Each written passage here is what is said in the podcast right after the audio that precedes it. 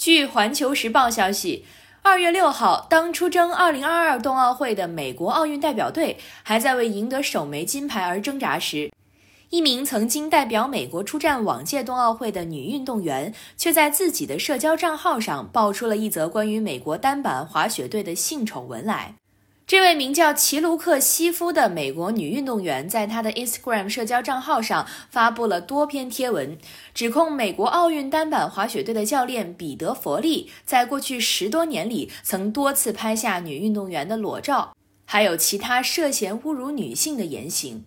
西夫还指控美国单板滑雪运动员哈根·卡尼也对女性运动员和职员做出过侮辱性乃至种族主义的言行。同时，西夫还控诉美国单板滑雪队一直在给这些有毒的霸凌和性暴力言行提供保护，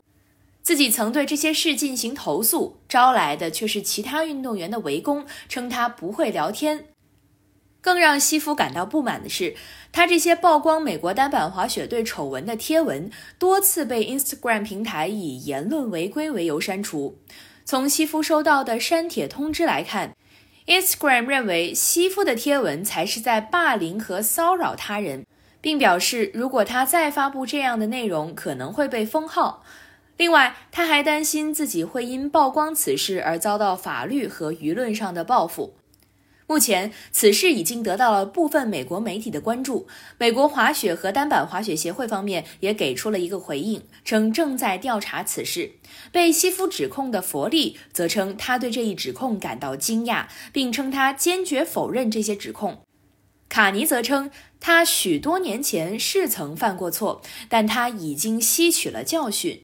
而从今日美国一篇关于此事的最新报道来看。在二月十二号，美国奥运单板滑雪队的记者会上，也有媒体就此事询问了当时刚刚在单板滑雪障碍追逐混合团体赛项目中为美国又增添了一枚金牌的美国单板滑雪运动员雅各贝利斯和鲍姆加特纳两人。